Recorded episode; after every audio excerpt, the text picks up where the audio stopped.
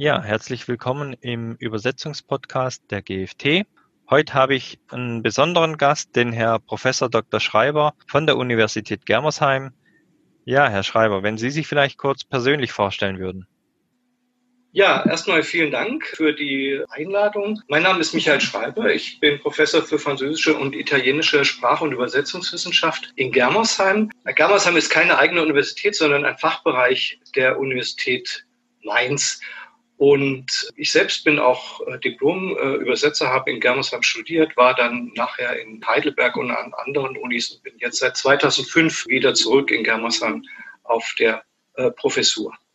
Ja, das Thema Französisch, das ist ja unser Podcast-Thema heute. Wie unterscheiden sich denn die französischen Übersetzungen für Frankreich, Schweiz, Kanada oder unterscheiden sie sich überhaupt? Ja, die wichtigsten Unterschiede gibt es natürlich im Bereich des Wortschatzes.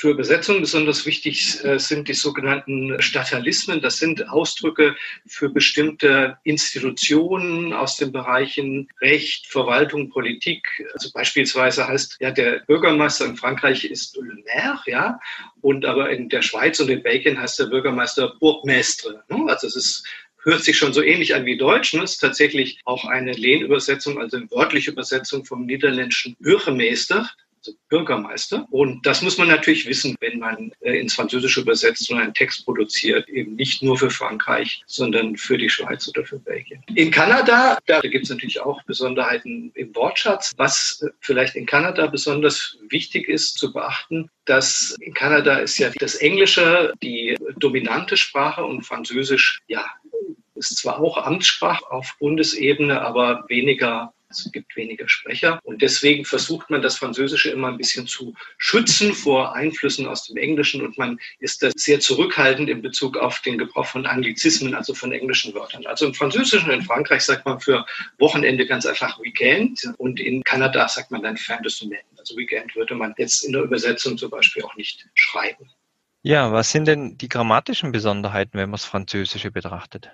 Ja, also wenn Sie Französisch in der Schule hatten, dann werden Sie sich sicherlich noch erinnern, vor allen Dingen an das Verbalsystem, also die Vergangenheitstempora, also die Zeiten der Vergangenheit. Das will ich hier nicht wiederholen. Das werden viele noch aus dem französischen Unterricht kennen. Ist auch für Übersetzer nur relevant, wenn man Texte übersetzt, in denen halt erzählt wird, also literarische Texte, Romane, Erzählungen. Da wird ja viel in der Vergangenheit auch erzählt. Wenn Sie aber Fachübersetzungen machen, Fachtexte sind meistens in Präsens, also in der Gegenwart geschrieben. Da spielen jetzt Unterschiede im, bei den Vergangenheitstempor jetzt keine Rolle. Da gibt es andere grammatische Unterschiede, die vielleicht nicht so bekannt sind. Also zum Beispiel gibt es im Französischen Wörter, die man in den Plural setzen kann und die man im Deutschen nicht in den Plural setzen kann. Also im Französischen kann man zum Beispiel sagen, les fromage, also Käse Plural. Ne? Im Deutschen würde man dann wahrscheinlich eher sagen Käsesorten, ja, oder les pluies, Regen, ja, kann man auch im Deutschen auch nicht äh, sagen die Regen, sondern muss man sagen die Regenfälle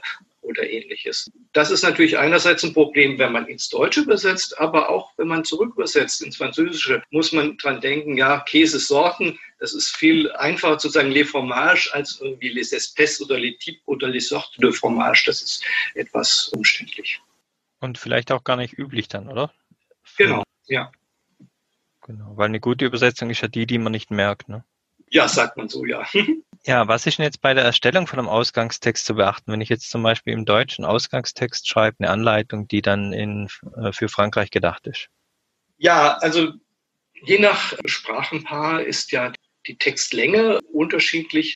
Textlänge ist jetzt im Französischen nicht so ein großes Problem, aber die Wortlänge kann ein Problem sein. Im Französischen im Deutschen gibt es ja viele zusammengesetzte Substantive und dafür gibt es im, im Französischen nicht immer genaue Entsprechungen und dann wird es manchmal auch deutlich länger. Also für den Rosenmontagszug da findet man im Wörterbuch eine ganz lange Umschreibung. Le défilé du lundi avant le mardi gras, also der Zug vom Montag vor dem Fastnachtsdienstag. Das hängt natürlich auch damit zusammen, dass es diese Tradition in Frankreich nicht gibt. Aber generell gibt es halt das Problem, dass die Wortzusammensetzungen im Deutschen viel häufiger sind als im Französischen.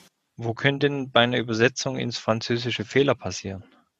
Ja, häufig tritt das Problem auf, dass der Text, wenn man ihn wörtlich übersetzt aus, aus dem Deutschen ins Französische, dass der Text vielleicht grammatikalisch korrekt ist, aber eben nicht idiomatisch, also dass man sich so auf Französisch nicht ausdrücken würde. Das gibt es zwar in verschiedenen Sprachen, aber im Französischen ist es vielleicht noch äh, stärker ausgeprägt, weil da, sagen wir mal, den Franzosen der Stil auch besonders wichtig ist. Also da ist es immer auch ganz wichtig, dass man dann einen äh, Muttersprachler hat, der den Text auch in Bezug auf den Stil sich nochmal genau anschaut.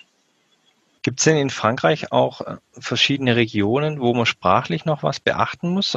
In Frankreich selbst, also Frankreich hat eine sehr zentralistische Sprachpolitik schon seit längerer Zeit. Es gibt nicht mehr so viele Dialekte wie noch in Deutschland. Das ist also etwas für Übersetzer nicht so ein großes Problem darstellt. Es gibt regionale Akzente, aber die sind auch nicht so, dass die wirklich zu Übersetzungs- oder Verständnisproblemen führen könnten. Was in Frankreich noch tatsächlich eine Rolle spielt, sind die sogenannten Regionalsprachen und die unterscheiden sich dann zum Teil deutlicher vom Französischen. Also Bretonisch in der Bretagne ist eine keltische Sprache, die hat mit dem Französischen äh, gar nichts zu tun. Und das ist aber auch etwas, was bei Übersetzungen nicht, da kann vielleicht mal ein Name in so einer, in so einer Regionalsprache vorkommen, aber in der Regel ist das kein großes Problem. Also Regionalität ist eher ein Problem jetzt, wenn das Französische außerhalb Frankreichs ins Spiel kommt, wie ich vorhin schon sagte, äh, als innerhalb Frankreichs.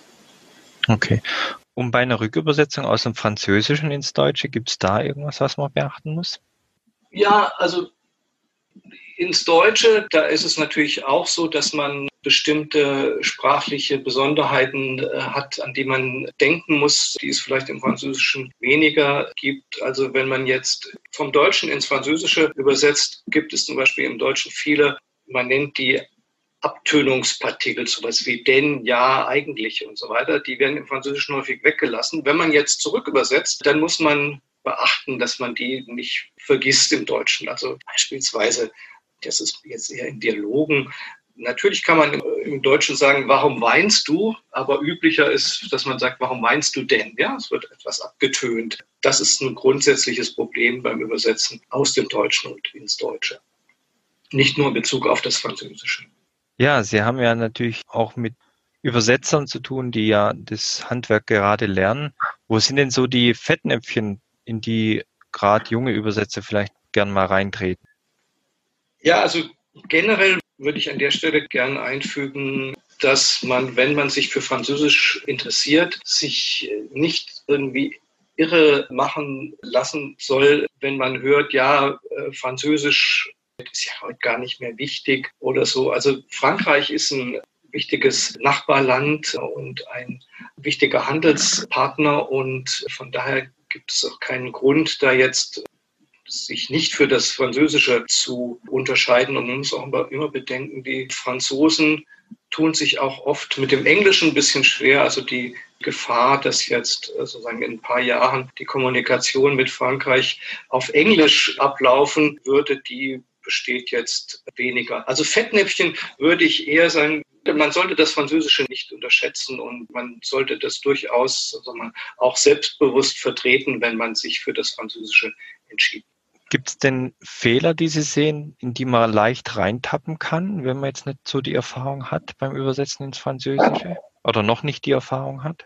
Ja, wie ich schon gesagt hatte, die Franzosen legen doch großen Wert auf äh, sprachliche Korrektheit. Und wenn man jetzt mit Englisch-Muttersprachlern redet, dann hört man häufig, ja, wie toll man Englisch spricht. Wenn Sie mit einem Franzosen sprechen, wenn Sie das weniger häufig hören, einfach, ja, weil äh, da die sprachliche Korrektheit eine, eine große Rolle spielt. Aber das ist, man wird natürlich nie jetzt sozusagen von Anfang an wie ein französischer Muttersprachler sprechen. Aber man muss halt immer im Hinterkopf haben, dass für die Franzosen die Sprache nicht nur ein Kommunikationsmittel ist, sondern eben auch ein Kulturgut. Das heißt, wenn man sagen, auf eine korrekte Aussprache achtet und eben auch viel liest, dann ja, wird man da auch ein gutes Niveau erreichen.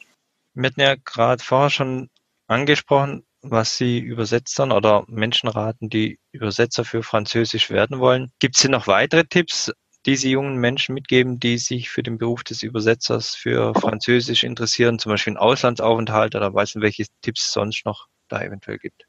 Ja, ja, klar. Auslandsaufenthalt gilt natürlich grundsätzlich für alle Sprachen. Bei äh, Frankreich haben wir nun die Besonderheit, dass es ein Nachbarland ist, so dass man auch jetzt abgesehen von der Zeit jetzt, wo wir die Pandemie haben, dass man halt auch öfters mal kürzere Auslandsaufenthalte einplanen kann. Also meine eigene Erfahrung ist, dass schon ein kurzer Aufenthalt schon etwas bringen kann für die Sprache. Man in wenigen Tagen kommt man in die Fremdsprache rein, wenn man entsprechende Vorkenntnisse hat. Also so kann man auch mehrere kürzere Aufenthalte einplanen, wenn es vielleicht in die Lebensplanung nicht gut reinpasst, jetzt äh, gleich einen, einen längeren Aufenthalt vorzunehmen.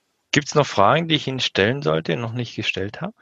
Ja, vielleicht interessiert es die Podcast-Hörer äh, oder Zuschauer auch, was wir in der Forschung äh, so machen. Im Fach Französisch in Germersheim haben wir derzeit mehrere Projekte, die sich mit Übersetzungsgeschichte beschäftigen. Da wird man erstmal denken, das ist aber vielleicht irgendwie ein sehr trockenes Thema. Aber es hat durchaus einiges zu tun, auch mit der aktuellen Berufspraxis. Ich selbst habe ein Projekt, da geht es um Fachübersetzungen zur Zeit der Französischen Revolution. Das sind viele Rechtstexte ähm, übersetzt äh, worden, um die Botschaft der französischen Revolution innerhalb Frankreichs zu verbreiten, also in die Regionalsprachen und auch außerhalb Frankreichs. Und da kann man zum Beispiel feststellen, dass die Übersetzer die damals äh, für den französischen Staat gearbeitet haben, dass die äh, gewisse Kriterien erfüllen, mussten die äh, heute noch gelten. Also zum Beispiel galt damals schon das Muttersprachprinzip. Also wenn man übersetzt hat vom Französischen ins Deutsche zum Beispiel, dann waren das Muttersprachler. Allerdings keine Deutschen oder keine Preußen, sondern Elsässer, denn sie mussten natürlich auch entsprechend politisch zuverlässig sein. Und ein weiteres Prinzip, was es schon gab, auch äh, bei den Übersetzungen ins Deutsche, es gab eine Zeit lang auch so eine Art Vier-Augen-Prinzip, also einen Übersetzer und dann einen Überprüfer oder Revisor, der die Übersetzung überprüft hat. Also auch das ist etwas, was wir heute ja auf dem Markt für Fachübersetzer äh, kennen. Und das gab es damals schon zur Zeit der Französischen Revolution.